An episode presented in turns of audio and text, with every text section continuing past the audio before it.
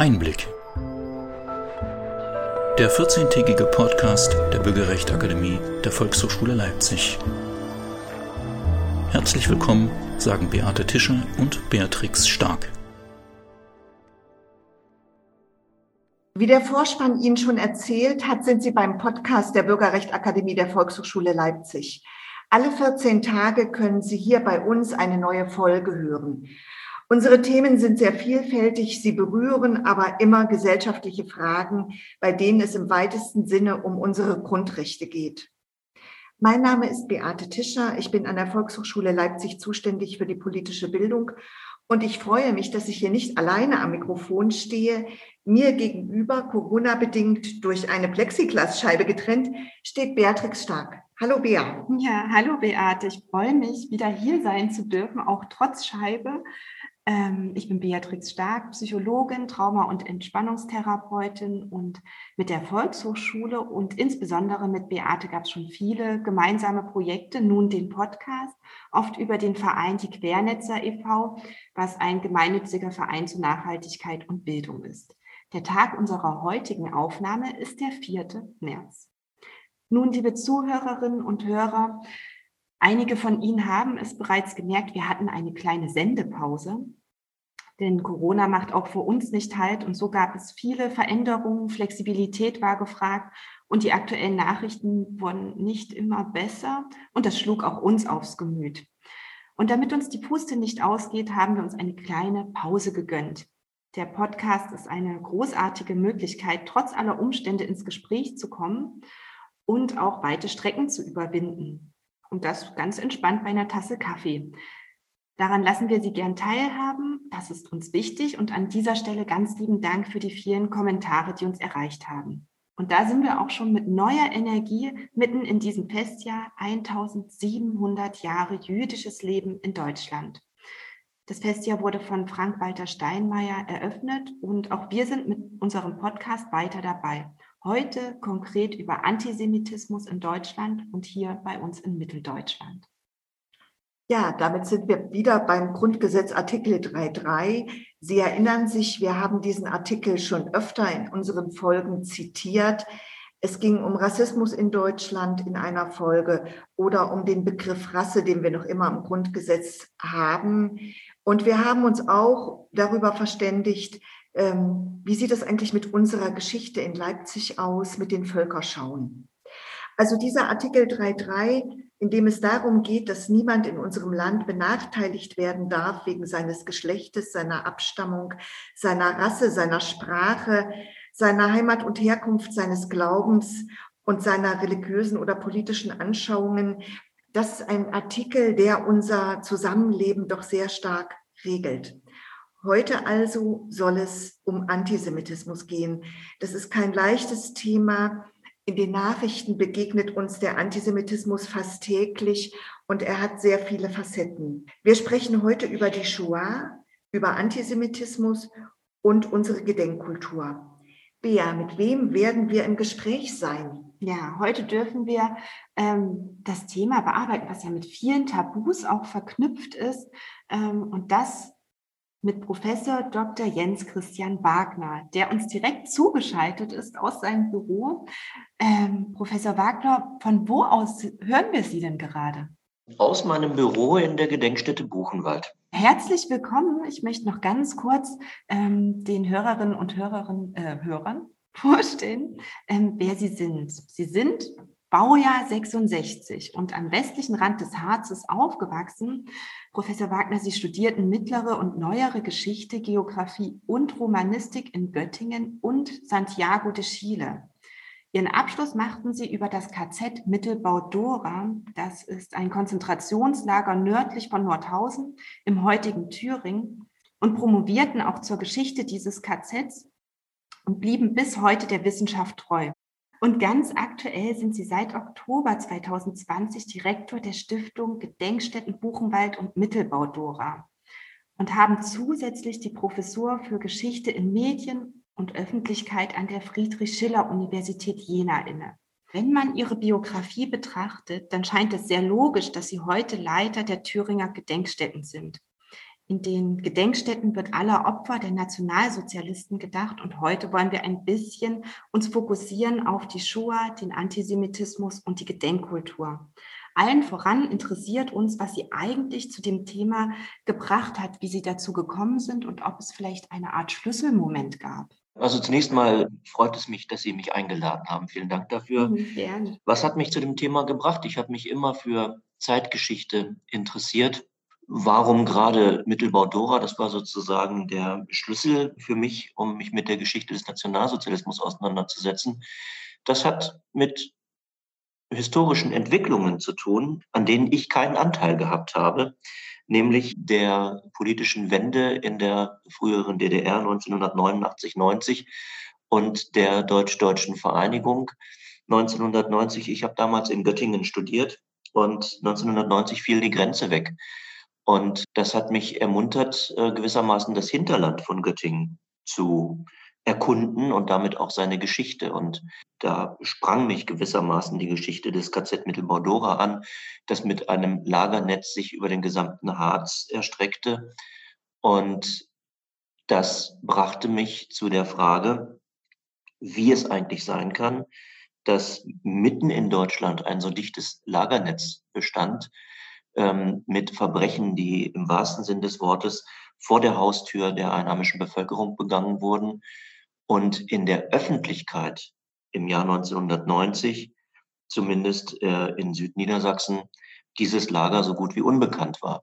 Ja, wir hatten alle schon von Auschwitz gehört, man hatte was vom Buchenwald gehört, aber dass es quasi vor der eigenen Haustür ein Komplex von etwa 40 Außenlagern ähm, und Lagern des KZ Mittelbau gab, das war uns weitgehend unbekannt. Und ja, wenn einmal Historiker etwas Unbekanntes aus der Geschichte anspringt, dann interessiert man sich dafür. So ist es jedenfalls bei mir.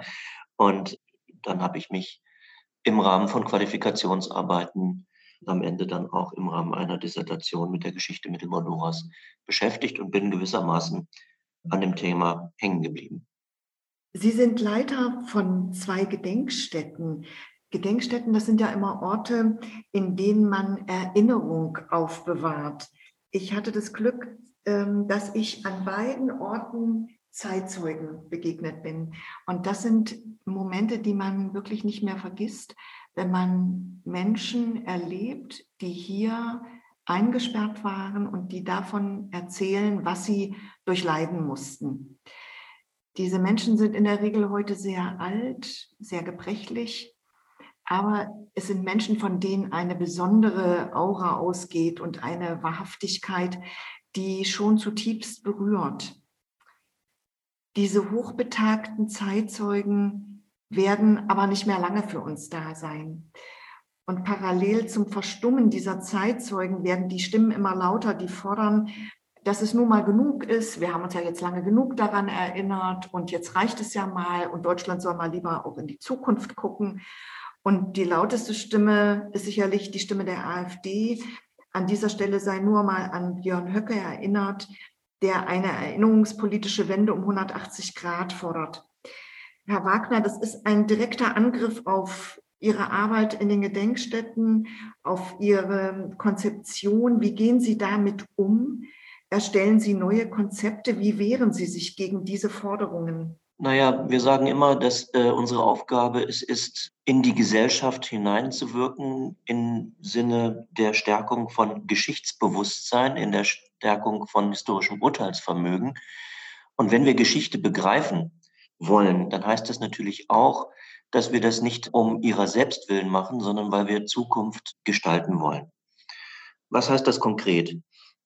Wir müssen immer versuchen, Aktualitätsbezüge aus, der, äh, aus unserer Arbeit in den Gedenkstätten herzustellen. Und das aber nicht im Sinne einer sehr allgemeinen Menschenrechts- und Demokratieerzählung, indem wir unseren Orten gewissermaßen eine Sinnstiftung aufstülpen. Nämlich, dass es gut ist, in einer Demokratie zu leben, dass es gut ist, die Menschenrechte zu würdigen. Das möchte ich natürlich überhaupt nicht in Frage stellen. Das ist gut. Aber wir sollten uns davor hüten, in den Gedenkstätten Heilslehren zu verkünden. Entscheidend ist, dass die Besucherinnen und Besucher zunächst mal gestärkt werden darin, sich selbst ein Urteil aus der Geschichte zu äh, erarbeiten. Und ähm, wenn dieses Urteil dann am Ende lautet, dass es gut ist, die Menschenrechte zu stärken, dass es gut ist, die Demokratie zu stärken und sie zu achten, dann war unsere Arbeit erfolgreich. Aber das muss sozusagen Ergebnis eines Reflexionsprozesses in jedem einzelnen Kopf sein. Und dazu müssen wir die einzelnen, müssen wir die Instrumentarien bereitstellen. Das heißt, gut aufbereitete Ausstellungen, eine fundierte Bildungsarbeit ähm, in, im Sinne von Gruppenbetreuungen zum Beispiel, einer Publikationstätigkeit, einer anwendungsbezogenen Forschung. Wichtig ist es, dass wir deutlich machen, wo wir, wenn wir uns mit der Geschichte beschäftigen, Aktualitätsbezüge herstellen können. Und das kann man. Zum Beispiel, wenn wir auf die Frühphase der NS-Herrschaft äh, blicken und feststellen, dass die Verbrechen 1941 ja nicht vom Himmel gefallen sind, als die Shoah mit dem Massenmord nach dem Überfall auf die Sowjetunion in ihre radikalste Phase trat, sondern es gab eine lange Phase der Gewöhnung an Gewalt, der Gewöhnung an Ausgrenzung, eine lange Phase der ähm, Ausgrenzungsdiskurse, ähm, und das fang, fing schon im Grunde schon vor 1933 an. Also die Geschichte des Antisemitismus in den Blick zu nehmen, die Geschichte des völkischen Denkens in den Blick zu nehmen. Das ist wichtig. Insgesamt müssen wir versuchen, sauber aus der Geschichte herauszuarbeiten, welche Aktualitätsbezüge sich herstellen lassen. Und ähm, in dem Zusammenhang spielt die Frühphase der NS-Gesellschaft eine starke Rolle. In der, dem Zusammenhang spielt aber auch eine starke Rolle, darauf zu blicken, was die meisten Deutschen ähm, motiviert hat, mitzumachen. Das heißt, wir müssen den Blick gesellschaftsgeschichtlich auf die Motivation der Tätergesellschaft blicken. Wir müssen uns nicht nur mit den Opfern auseinandersetzen im Sinne der Würdigung, sondern wir müssen insbesondere auch danach fragen, warum ein großer Teil der Deutschen bereitwillig mitgemacht hat. Es ist ja nicht so, dass die Deutschen im Befehlsnotstand gelebt haben. Das haben zwar die meisten Deutschen nach 1945 so dargestellt, nach dem Motto, sie seien ja auch Opfer gewesen. Nein, die meisten Deutschen haben bereitwillig mitgemacht. Es gab eine, sehr, eine starke Bereitschaft, ähm, selbst mobilisierend sich an Verbrechen zu beteiligen, von Verbrechen auch zu profitieren. Stichwort Arisierungen in den 30er Jahren zum Beispiel. Und dann durchzudeklinieren, warum die meisten Deutschen mitgemacht haben, das führt uns unmittelbar zu Aktualitätsbezügen. Das ähm, will ich nur ganz kurz andeuten, ähm, was es da an diversen Triebfedern gab, mitzumachen. Zum einen war das die Gewöhnung, darüber habe ich eben schon gesprochen. Es war äh, ein ganz allgemeiner Rassismus und Antisemitismus, der gewissermaßen Common Sense in Deutschland gewesen ist, in den 20er Jahren schon. Es war ähm, ein autoritäres Denken sicherlich, das eine starke Rolle spielte. Es waren Kriminalisierungsdiskurse gegenüber den Ausgegrenzten, die eine starke Rolle spielten. Die KZ-Häftlinge zum Beispiel wurden den, der deutschen Bevölkerung als gefährliche Verbrecher vorgestellt, medial. Das heißt, in den Zeitungen, in Wochenschauberichten wurde erzählt, das sind gefährliche Verbrecher, vor denen die deutsche Bevölkerung geschützt werden muss. Und das wurde nur zu gerne geglaubt. Und wenn man sich diese einzelnen Faktoren anguckt, dann muss man feststellen, dass sie gar nicht genuin nationalsozialistisch bedingt sind, sondern auch heute mehr oder weniger eine Wirkung entfalten. Denken Sie zum Beispiel auch an Verheißungen, äh, an Diskurse äh, von Verheißungen der Ungleichheit. In Deutschen wurde erzählt, wenn wir andere ausgrenzen, wenn ihr definiert werdet als äh, sogenanntes Herrenvolk, für das andere arbeiten müssen, dann hat das subjektive Aufstiegserfahrungen zur Folge gehabt. Das heißt, Ausgrenzung von anderen wurde nicht als etwas Ungerechtes von den Deutschen wahrgenommen, sondern als etwas, was mit eigenen Aufstiegserfahrungen verbunden wird. Und sowas erleben wir auch heutzutage. Sie haben vorhin das Stichwort AfD genannt. Ähm, die AfD hat ein Sozialkonzept, das mindestens von den Vertretern des rechtsextremen Flügels, der offiziell sich ja aufgelöst hat, aber nach wie vor natürlich existiert, als solidarischer Patriotismus verkauft wird. Solidarischer Patriotismus, wenn man das mal sich genau anguckt, das ist übrigens der Titel auch eines Buches, auf das sich die Vertreter des Flügels äh, beziehen, das im, äh, in Schnellroda im Institut für Staatspolitik entschieden ist von einem Autoren, einem rechtsextremen Autoren namens Benedikt Kaiser. Und wenn man sich das mal genau anguckt, dann wird man feststellen, dass das nichts anderes ist als die alte Ideologie der Volksgemeinschaft, die von den Nationalsozialisten propagiert wurde, die sich vor allen Dingen darüber definierte, äh, die sich ethnisch darüber definierte, wer nicht dazugehört. Dieser alte braune Wein, den bekommen ja auch die Jugendlichen ab. Wir fragen uns so ein bisschen, gerade wenn es darum geht, die Aktualitätsbezüge, und Sie haben gerade so viele Beispiele gebracht, die uns heute begegnen, die begegnen ja auch der Jugend. Wie ist das für Sie in Ihrer Erfahrung? Wie reagieren die Jugendlichen heute auf solche Themen? Ähm, ist es schwieriger, die zu erreichen? Beate hat eingangs gesagt, dass sie sich noch sehr gut an ihre Erfahrungen und die Berichte mit den Zeitzeugen erinnern kann. Das wird es ja künftig kaum, kaum mehr geben können. Das heißt ja auch, dass sich die Ausstellung da sicherlich auch anpassen, neue Formate finden. Was erwartet die Jugendlichen heute in Dauerausstellungen und wie, wie erreichen sie die? Zunächst mal, glaube ich, müssen wir da auch über Begrifflichkeiten reden. Was ich mit einem gewissen Unbehagen beobachte, ist, dass unsere sogenannte Erinnerungskultur äh, bisweilen affirmative Züge trägt und eben äh, nicht mehr tatsächlich das Nachdenken, die Reflexion im Mittelpunkt steht. Das fängt schon damit an, dass immer mit so einem erhobenen Zeigefinger, den man da gleichzeitig sieht, den Jugendlichen mitgeteilt wird, erinnert euch. Da muss ich aber deutlich sagen, an was sollen sich erinnern kann man sich doch im Grunde nur an etwas, was man selber erlebt hat. Und dann wäre zu fragen, an was sollen sich eigentlich 16-jährige Schülerinnen und Schüler erinnern, deren Großeltern mittlerweile ja schon ähm, den Nationalsozialismus gar nicht mehr selbst miterlebt haben. Das heißt, wir haben es hier mit Geschichte zu tun, allerdings einer Geschichte, die nicht abgeschlossen ist, deren die eine Geschichte, die immer noch heiß ist sozusagen, die noch raucht.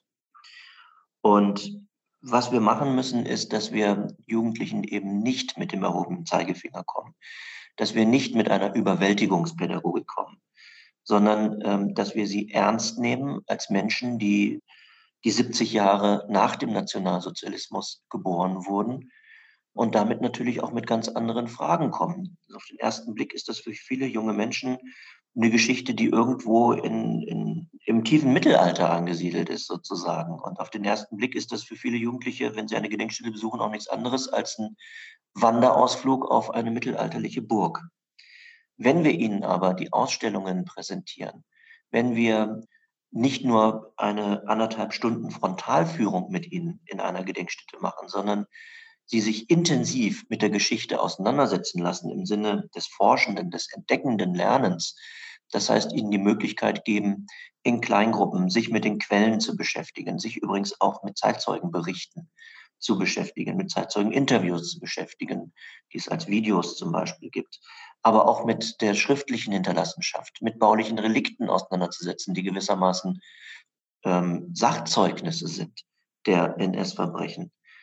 Wenn wir ihnen die Möglichkeit geben, sich mit der Funktionsweise der NS-Gesellschaft auseinanderzusetzen, über die ich eben gesprochen habe, dann merken diese Jugendlichen sehr schnell, dass es sehr wohl etwas mit ihnen zu tun hat, weil sich eben Aktualitätsbezüge herstellen lassen. Und ähm, dann machen wir auch sehr, sehr gute Erfahrungen mit Jugendlichen, die eben überhaupt nicht mit einer Meinung ähm, aus den Gedenkstätten nach Hause gehen, dass ihnen, dass sie das alle nichts mehr angeht, sondern sie begreifen, aber als Reflexionsprozess, sie begreifen, dass die Auseinandersetzung mit den NS-Verbrechen ganz grundlegend ist für unsere heutige demokratische Selbstverständigung und über die, über die Frage, in welcher Gesellschaft, in was für einer Gesellschaft wir eigentlich leben wollen. In einer Gesellschaft, die Rechte auch von Minderheiten achtet oder in einer Gesellschaft, die rassistisch strukturiert ist und über die eben erwähnten Verheißungen von Ungleichheit läuft. Herr Wagner, wir haben jetzt über Jugendliche geredet und wie Jugendliche heute zur Vergangenheit stehen. Mich verblüfft das immer so ein bisschen, wenn man Zahlen hört, dass 20 Prozent der heutigen jüngeren Generationen, so nenne ich sie mal, ähm, dass 20 Prozent glauben, dass ihre Großeltern im Zweiten Weltkrieg auf der richtigen Seite gestanden haben, dass sie Juden versteckt haben, dass sie äh, Verfolgten geholfen haben. Wir wissen aber, dass es tatsächlich wirklich nur ein Prozent der Bevölkerung war.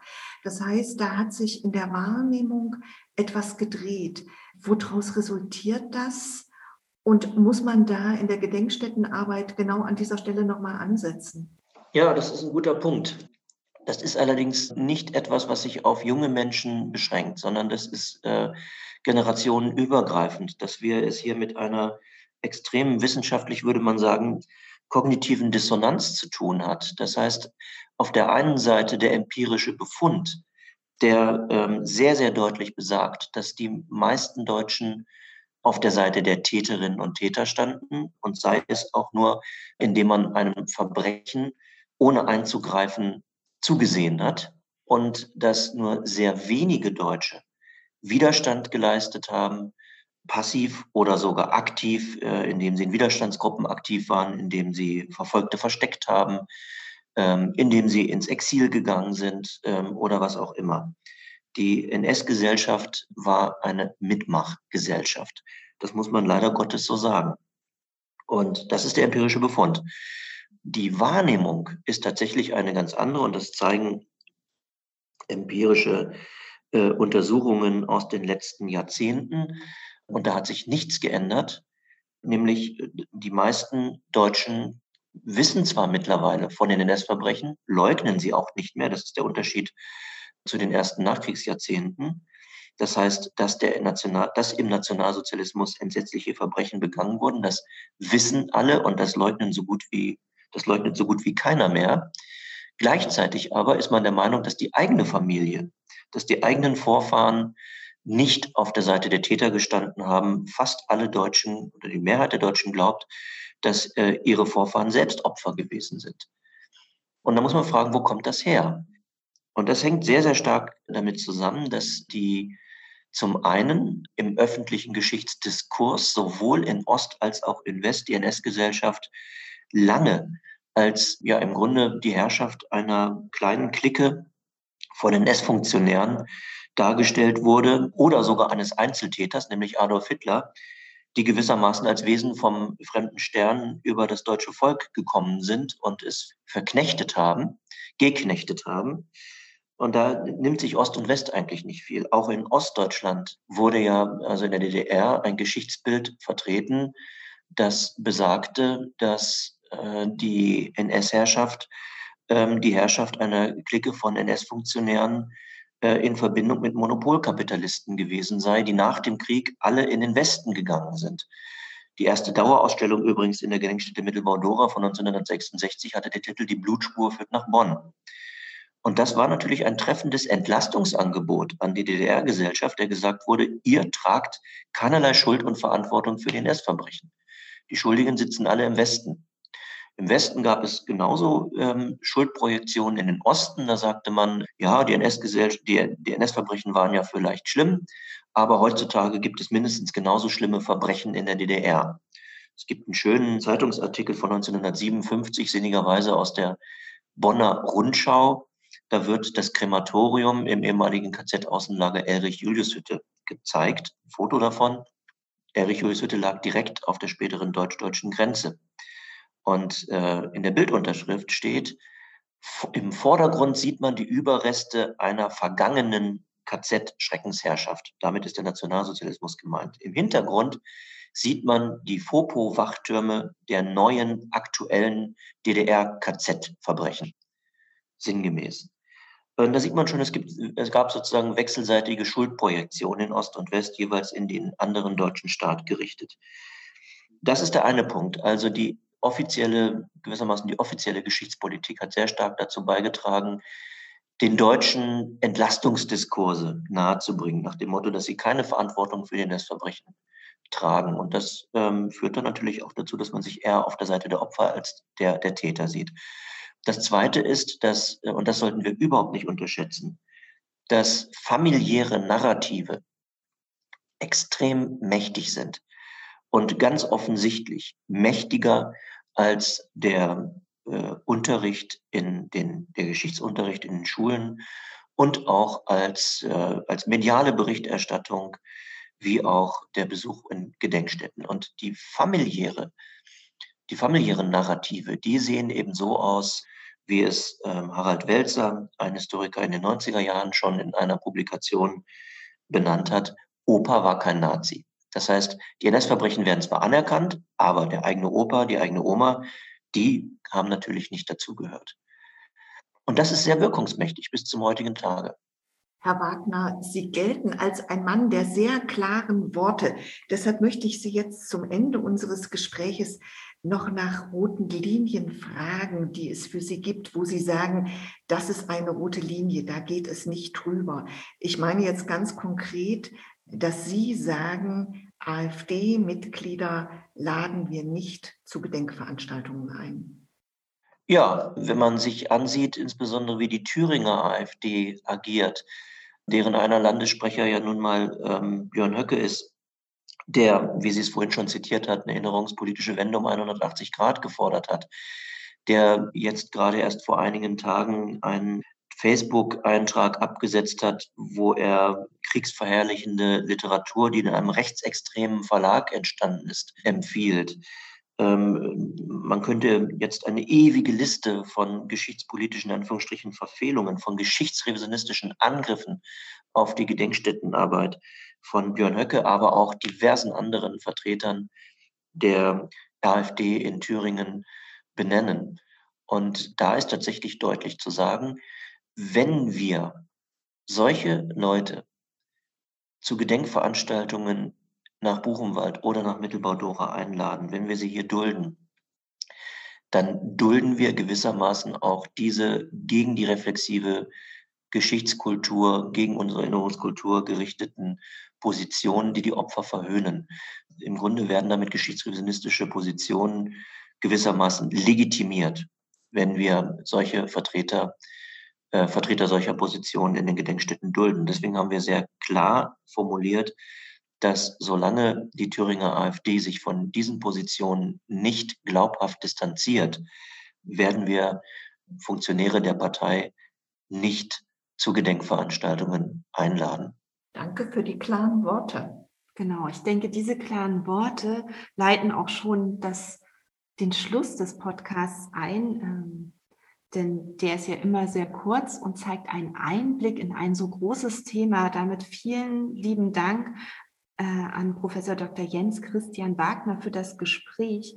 Ähm, das empfinde ich gerade eine große Einladung an die Hörerinnen und Hörer und auch für mich, mich ganz neu mit dem Thema auseinanderzusetzen und das wirklich mehr mit Entdecken, Erleben zu verbinden und ähm, sich eine ganz eigene Meinung zu bilden.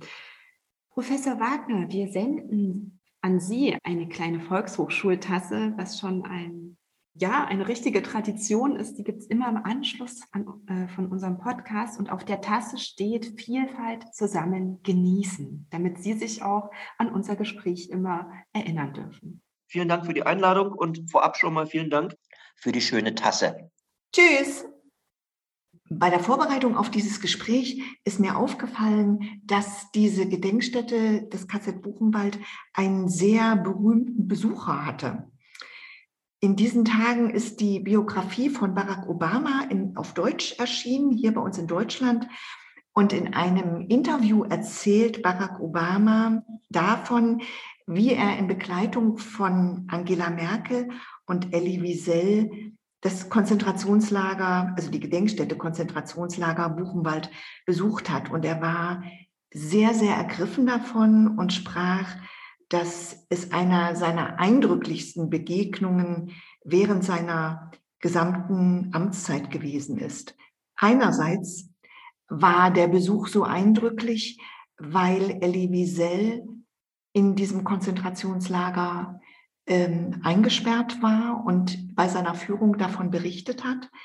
Aber das Zweite, was Obama beeindruckt hat, war die Tatsache, dass die Deutschen sich ihrer Vergangenheit für seine Begriffe doch sehr gut gestellt haben, indem sie mit den Gedenkstätten die Aufarbeitung dieser schweren Schuld, die wir Deutsche auf uns geladen haben, ähm, aufarbeiten. Und er sprach davon, dass in den USA die Geschichte der Sklaverei und der Vertreibung der Ureinwohner noch nicht ganz bewältigt ist und dass da noch was zu tun ist. Aber Bea, du hast uns noch eine Überraschung mitgebracht. Na, Beate, jetzt kommst du mit was um die Ecke. Ich komme auch gleich mit was um die Ecke. Erstmal, erstmal muss ich ganz kurz verdauen, wie weitreichend dieses Thema ist. Ja, das war mir jetzt gar nicht. Also wir ergänzen uns ja da ganz wunderbar gegenseitig und gerade ist mein Fokus wieder ganz, ganz groß geworden, äh, auch auf den Weltbezug. Liebe Hörerinnen und Hörer, was Sie nicht wissen, ist natürlich und auch nicht mitbekommen, ist die ganze Arbeit, die im Vorfeld stattfindet. Das ist bei so einem Thema wie Antisemitismus gar nicht so leicht, Expertinnen zu finden, die sich das auch zutrauen, ähm, da auch offen zu sprechen. Das ist ein Thema, was mit vielen Tabus belegt ist, mit sehr viel Vorsicht extrem sensibel ist und in, in der Vorarbeit bin ich über was ganz Lustiges gestoßen. Tatsächlich lustig, anders lustig. Ich zeige dir das, Beate. Es ist ein Buch mit dem Titel. Sie hören es schon. Der Titel ist Hashtag Antisemitismus für Anfänger. Eine Anthologie von Miriam Halberstam in rosa gehalten.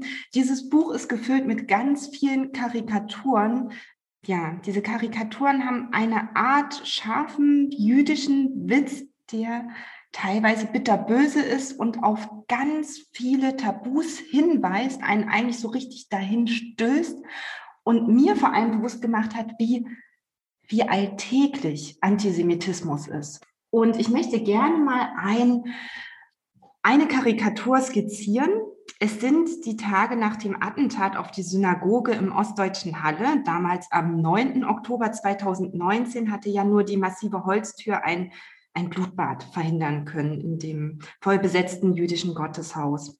Und die Cartoonistin Miriam Wuster greift diese Stimmung danach auf. In ihrer Zeichnung zeigt sie eine feierabendliche Wohnzimmeridylle. Der Fernseher läuft, der Hausherr trinkt Bier und es folgt eine Bemerkung der Ehefrau, dass nur die Spezialtür den Mörder aufhalten konnte. Und der Mann quittiert abfällig mit der Antwort, dafür haben sie Geld. Das ist bitter, böse und hat mich kalt erwischt. Und das ähm, sind wirklich, das ist eine ganz besondere Art von Humor, von Witz und ich finde, jede einzelne Karikatur hat so viel Potenzial gehabt, mich äh, zum Denken anzustoßen, dass ich das einfach mitbringen musste und damit wir dir auch nicht langweilig wird. Wir verlinken dieses Buch unbedingt. Liebe Zuhörende, dies war unser Podcast Einblick zum Thema Shoah, Antisemitismus und Gedenkkultur mit Professor Jens Christian Wagner, dem Leiter der Thüringischen Stiftung Gedenkstätten Buchenwald und Mittelbau Dora. Wie immer finden Sie alle Links und Shownotes, also die Begleitinformationen auf unserer Website www.bürgerrecht-akademie.de. Wir freuen uns auf Ihre Kommentare und Fragen.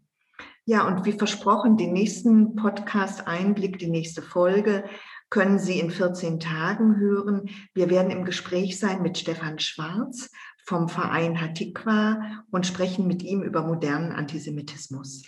Fürs Zuhören bedanken sich Beate Tischer und Beatrix Stark, Technik Nadine Rangosch und hinter den Kulissen Gesine Oltmanns und Eva Riemer. Und bleiben Sie neugierig.